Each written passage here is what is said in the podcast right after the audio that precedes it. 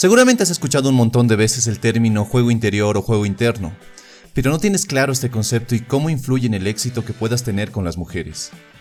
En este video quiero que juntos aclaremos este concepto y cómo puede ayudarte a convertirte en un hombre más atractivo. Para empezar, ¿qué es el juego interior? En términos simples, es todo lo que sientes y piensas cuando estás delante de una mujer. Son esos miedos, creencias, limitaciones, autoestima, motivación, confianza, todo lo que tienes dentro y que forman parte de quien en realidad eres es todo aquello que nos hace ser quienes somos. Y si lo pensamos bien, el juego interior es lo opuesto a lo que llamaremos juego exterior. El juego exterior es todo lo que uno hace y lo que los demás ven. Cuando te acercas a una chica y saludas de una forma débil, intentas conversar con ella pero te sudan las manos, te pones nervioso y empiezas a tartamudear, estás demostrando que tienes un juego exterior débil e inseguro y por dentro te invaden emociones de inseguridad, de poca confianza, y si la chica es particularmente hermosa, puede que incluso te sientas inferior a ella, es decir, tienes un juego interior débil y sumiso. Y ese es el gran problema de muchos hombres, su juego interior es un asco. Sienten que no son lo suficiente para una mujer, tienen baja autoestima, se refieren a ellos mismos como hombres fracasados e infelices. Y lo que no se dan cuenta es que el juego exterior es simplemente el reflejo de tu juego interior. Si por dentro te sientes como basura, ¿qué crees que transmitirás con tus palabras o con tus acciones?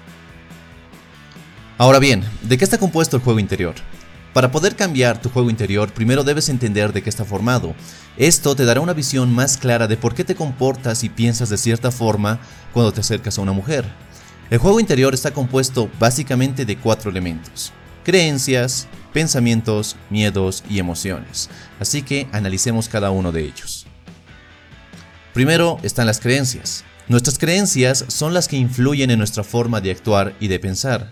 Nuestras creencias conscientes e inconscientes son como nuestras reglas, entre comillas, o nuestras explicaciones de por qué el mundo es como es y por qué las personas son como son. Por ejemplo, una creencia consciente puede ser, a las mujeres les gusta únicamente los hombres guapos o millonarios. Es una creencia muy racional y crees que es irrefutable. En cambio, una creencia inconsciente va más por el lado emocional. Por ejemplo, una creencia inconsciente podría ser no merezco a esa chica ya que soy un completo fracaso. Es algo más subjetivo, pero al ser inconsciente no te das cuenta de que tienes esta creencia y el mal que te está causando. Así que el primer paso para cambiar una creencia limitante es darte cuenta de que la tienes ya que si no tienes el éxito que deseas con las mujeres es simplemente porque tienes una serie de creencias que están jugando en tu contra, que te limitan y te quitan poder. Segundo, están los pensamientos. Y los pensamientos son el producto de nuestras creencias. Si crees que eres un fracasado, ¿qué pensamientos acudirán a tu mente? Pero si crees que eres un ganador y que las mujeres te persiguen, ¿qué pensamientos tendrás? Pero todo esto empieza en tus creencias. Si tus creencias te empoderan o te limitan, tus pensamientos simplemente afirmarán esas creencias, sin importar que sean buenas o malas, que te limiten o que te empoderen. Tercero, miedos.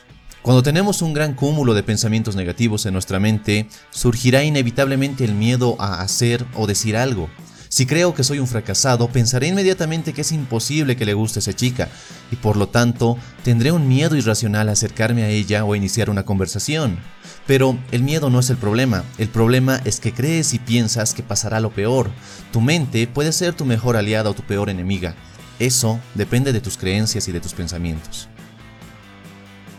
Y por último están las emociones. Y las emociones son el resultado final de nuestra ecuación, por así decirlo es la forma en cómo nos sentimos y lo que transmitimos a los demás. Pero lo que pocos hombres se dan cuenta es que el hecho de que se sientan mal consigo mismos es solo el resultado de un proceso mental mal manejado, mal administrado, que los mete en una especie de círculo vicioso. Creo que soy un fracasado, pienso que no soy suficiente para una mujer. Eso me llena de miedo y me paralizo. Y eso me hace sentir mal, inferior, un perdedor. Y el ciclo vuelve a comenzar. La clave aquí es detener este proceso y reconfigurarlo para que construyas un juego interior poderoso. Entonces, ¿cómo cambiar tu juego interior? Si no cambias tu juego interior de uno débil a uno poderoso, tu vida va a estar llena de decepciones, de dolor y de fracasos. No solo con las mujeres, tu vida en general tendrá este tono, tu carrera, tu dinero, la salud, todo va a verse afectado. Es por eso que trabajar en tu juego interior no es importante, es vital. Si quieres convertirte en el tipo de hombre que deseas, todo empieza con tu juego interior y con las creencias que tienes. Y este es el paso vital para cambiar tu juego interior y empoderar tu vida amorosa. Cambia tus creencias y todo. Todo lo demás cambiará por sí solo.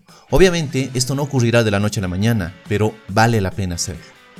Si quieres saber más sobre cómo cambiar tus creencias y construir un juego interior poderoso, te dejo en la descripción los enlaces de algunos videos que te serán de gran ayuda. Recuerda que tu juego exterior es solo el resultado de tu juego interior. No te obsesiones con memorizar rutinas o frases enlatadas y ese tipo de cosas. Nada de ello puede servir, o por lo menos no servirá de la forma que esperas, si tu juego interior es débil.